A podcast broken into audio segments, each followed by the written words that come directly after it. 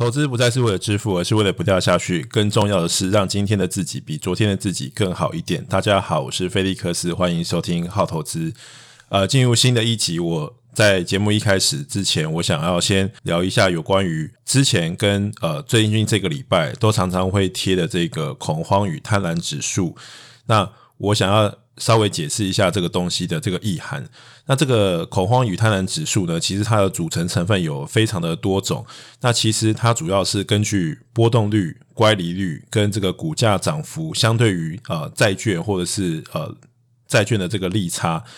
那简单的讲，就是说其实。你真正进入到非常非常贪婪的地步的时候，它其实也只能代表的就是说，呃，股票涨的这个速度非常的快，或者是呃，现在市场上面这个恐慌指数，就是大家对于未来的这个呃忧虑，其实可能是相对于来讲比较少的。但是它是不是一定符合传说中的这种差协同的理论？就是说，全部的人都在讨论股票，然后这个市场很热的，它是一个指标。但是呢，毕竟第一个它是一个。呃，衡量美国的一个指数，所以它是不是能够用在这个全世界指数，这是的另外一件事情。那第二个就是，即使到了这样子的这种很热的这种地步呢，它不代表说，诶，今天发生这东西一定会崩盘。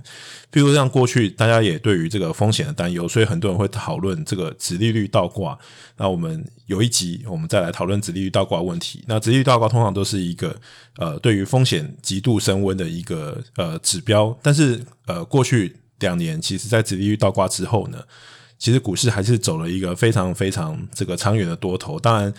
有很多人会说，这个殖利率倒挂其实跟股市的高低点它是有一个十八个月的时间落差。好，但总之，我觉得就是呃，我抛这个指数呢，现在已经达到这个极度贪婪的这个意义呢，主要还是在于说给大家提个醒，但也不代表这里就要崩盘了，或者在这里就一定要去做一个大规模的减码跟加码，而是就是你。在一个比较高的这个股市在评价的位阶，就好像你走在这个冰上，你看到这个冰呢，如果裂掉了，它不代表说你又马上会掉到湖里面去嘛。就也许你走下去还是可以走，对，它有可能这个裂痕越来越多，但有可能你这个裂痕不管的不断的增加，但是在你走完这个湖面之前，其实这个冰都没有碎掉，所以。这都很难说，所以不是一个我们看这种指标的时候，其实只是给自己提个醒。好，如果很多人会用这个差协同理论，或者是觉得这个呃菜篮族大妈，然后跑来跟你说要买什么股票，什么时候觉得哇，明天股票就崩盘了。这个也不一定，因为也许这个状况可以持续的比你想象中的还要久很多。但是如果你相信这种呃行为经济学的话，你就会知道，其实大多数的人都成为少年股神，或是大多数人都赚钱，这样子的状况，它其实是会存在的，但是它的持续的时间不一定会非常的长，所以它最后还是会进入一个调整期。那这个调整期调整完了之后，究竟是？还是一个多头走势，还是一个空头走势？我觉得那个跟整体的这个循环有一个很大的关系。这总之啦，我的重点就是说，我抛这个指数只是给大家提个醒，那我也没有要影响大家，或者是告诉大家说这里就要崩盘了，就要那个，因为我呃之前有提过，呃，我其实对于这个呃以现在这个利率水平跟这个景气循环的状况来看。我自己还是对于这个多头是一个非常正面乐观的一个看法。好了，那今天进入主今天的主题啊，那终于要来讲到这个评价。那评价其实是非常非常难用科学的方式去解释，因为评价本身是一门艺术啦。所以我尽可能的用我自己的方式呢，呃，就这个基础的这个评价工作呢，跟大家做一个介绍。那希望对大家有帮助。那既然说这个评价是一门艺术，我们就先来讲一讲艺术代表是什么。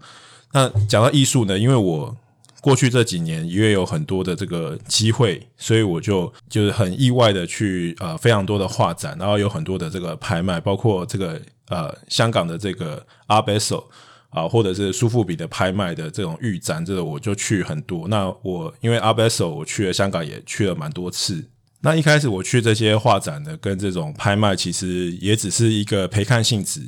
但是做做股票的人，就是或是做这个投资的人，就是有一个好处，就随时可以从这种有金钱交易的东西找到一些乐趣。所以我那个时候就想说，诶，那我是不是能够利用这个机会呢，去了解一下这个画画的这个拍卖市场是怎么运作的？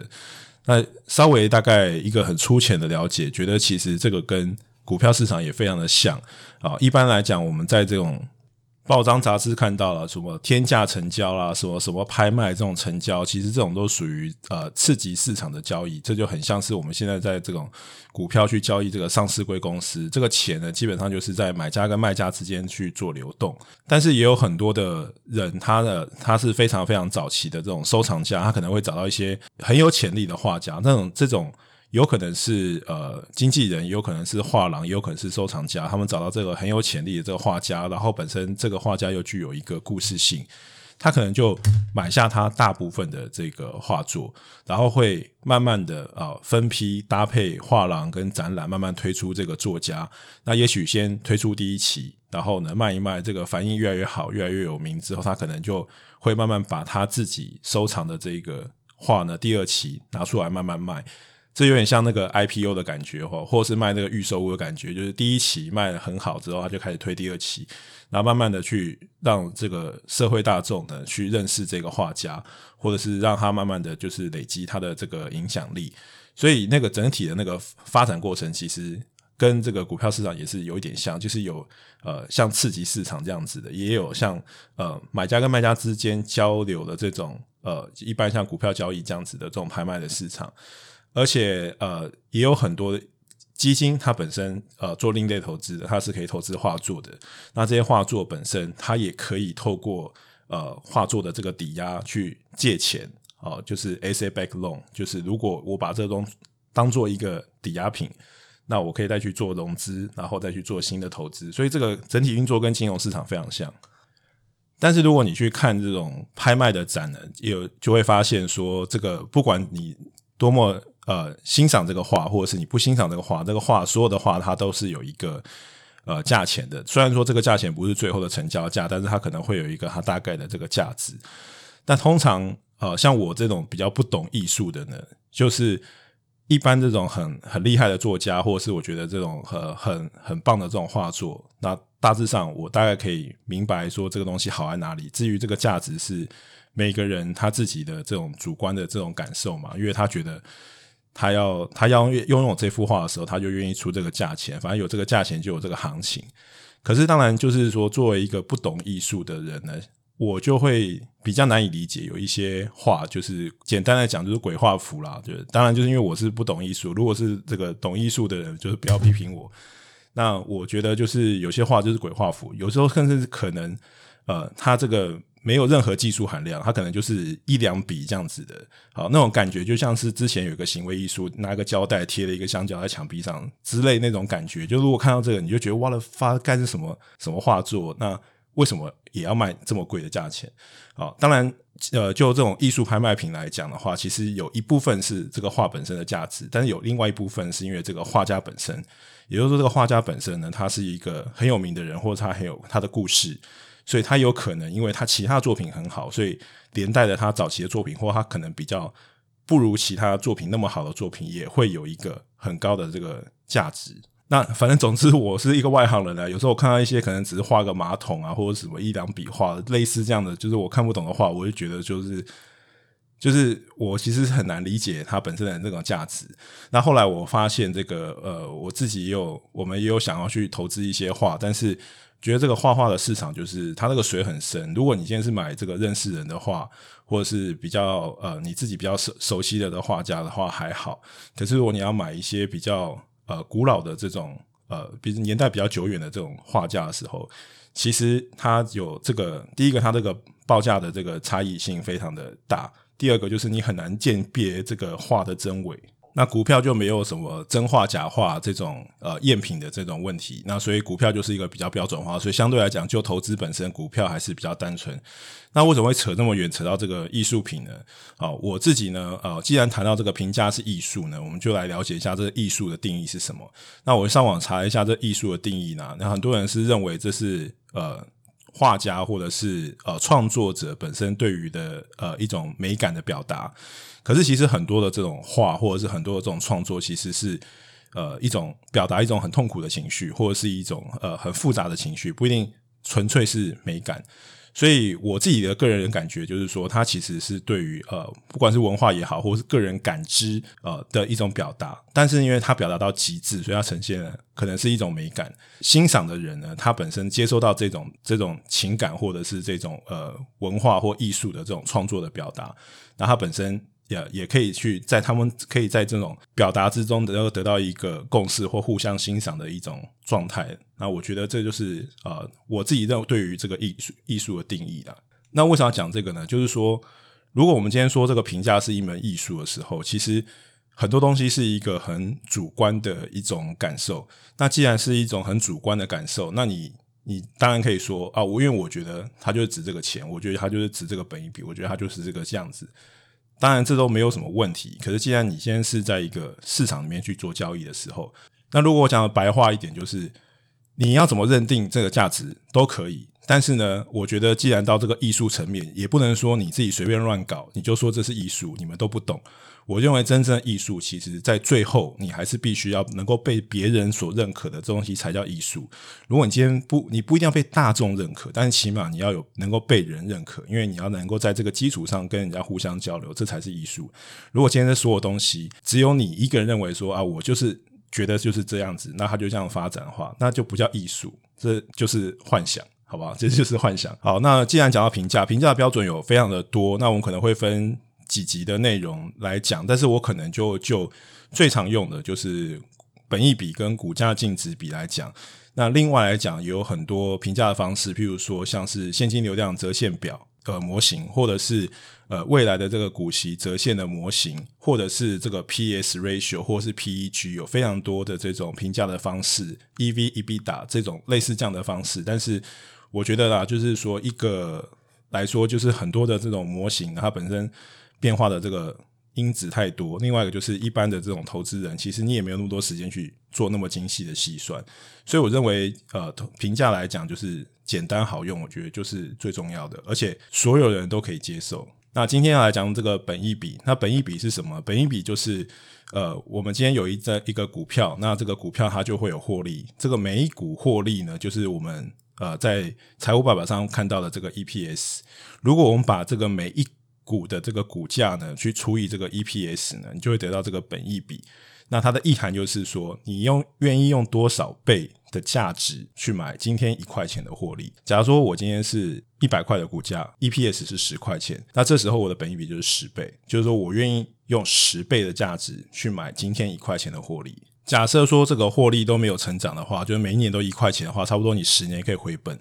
但是其实，如果你用这个十倍的这种价值去买今天一块钱的获利，它可能还是有一些成长的。假如说它一年能够成长个二十个 percent，其实你不用到十年，你就会回收到你今天所付出的这个本金。所以这是为什么啊？大家愿意去用一个倍数去购买今天一块钱的获利。那另外来讲，就是如果我们把这个公式倒过来，如果是拿 EPS 除以股价的话，其实就是你呃。你今天付的这个股价的，实际上这个公司能够赚的这个钱跟它的这个价值的这个比率，其实就是讲这个公司的收益率。假如说这个公司的股价呢是一百块钱，那它赚的这个十块钱，其实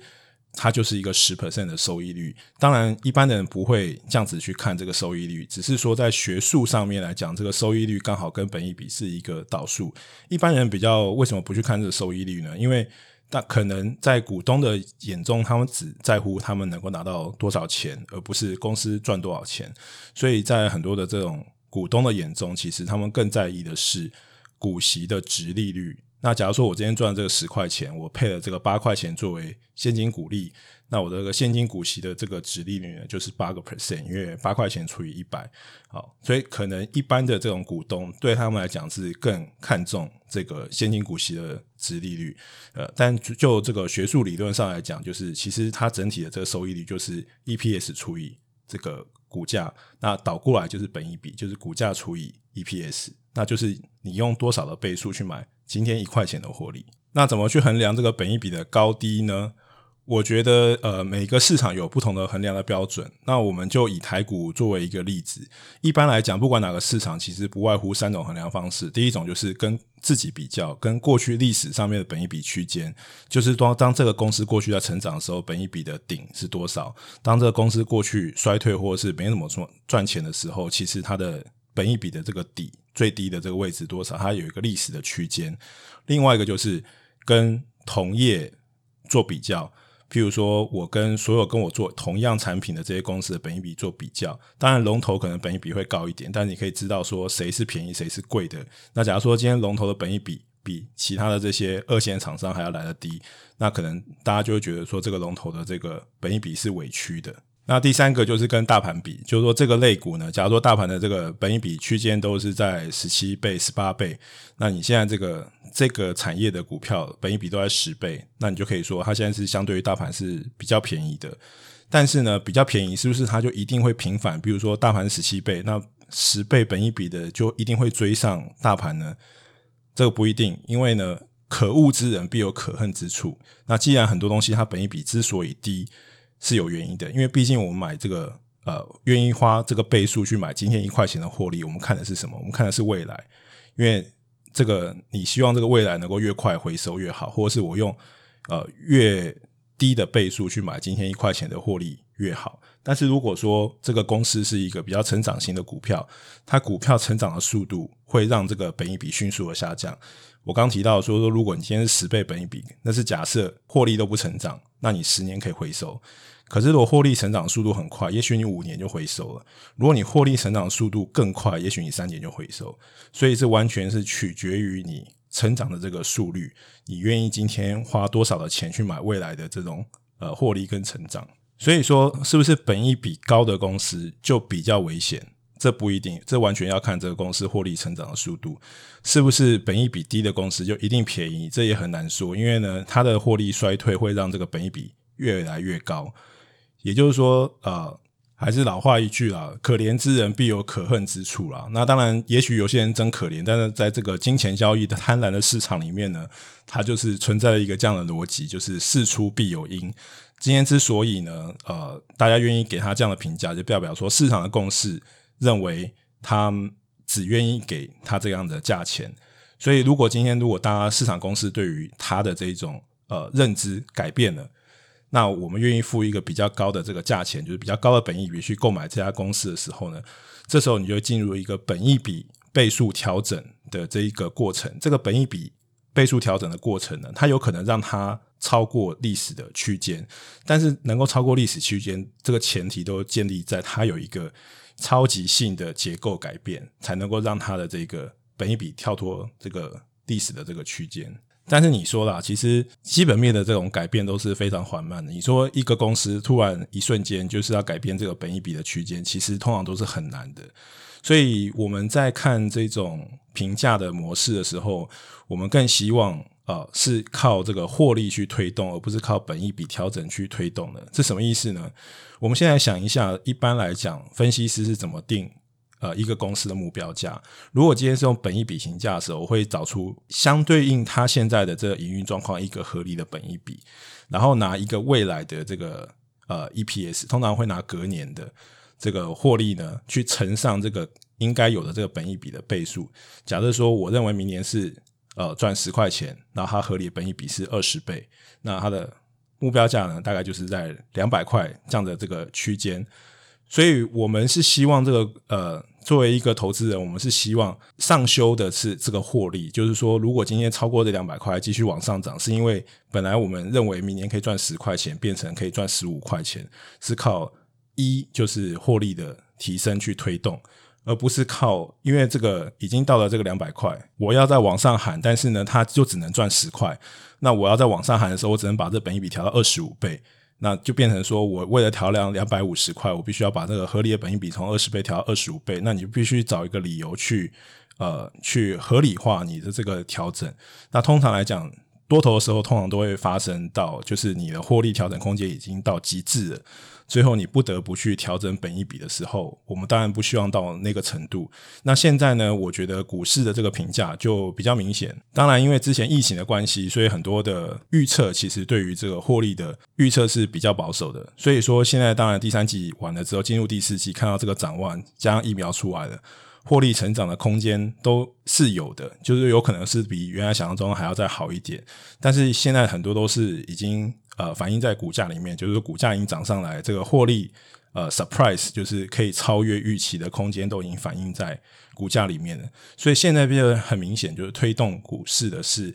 呃本一比的调整，就是本来觉得二十倍合理的，但是因为我也用了明年的，甚至我用到后年的获利。但是这个股价呢，我还是觉得会继续往上涨，所以我只能去推升它的这个评价，去推升它的这个本益比。所以现在比较是在推升这个本益比的这个过程。那推升本益比的这过程就会比较虚，就是多头的时候，好的时候，大家赚钱的时候。我觉得三十倍很合理，四十倍也很合理，但是等到这个真正开始有些风吹草动的时候呢，你就会觉得说，其实回到二十倍也是一个很合理的这个区间。所以本一比没有什么一定，但是像美国呢，有很非常多这种呃大的这种龙头企业或科技产业的，他们具有非常高的这种独占性跟呃成长性，它就比较不适合用我们现在讲的这些模式。去评价，因为你去看它的这个本益比，可能都是在一百倍，也许一百五十倍这样子的状态。那我们要去怎么看待那公司？我觉得那是呃另外一个话题。我们今天就做台股，因为台股毕竟是一个比较区间跟一个比较呃每一个公司都是跟着它自己的这个景气循环跟产品的这个循环在走，所以它有一个比较规律的一个呃模式。一般来说啦，我觉得呃这个没有一定哈，这个我们只是讲一个通则，就如果今天呃。撇除掉这个金融股不谈的话，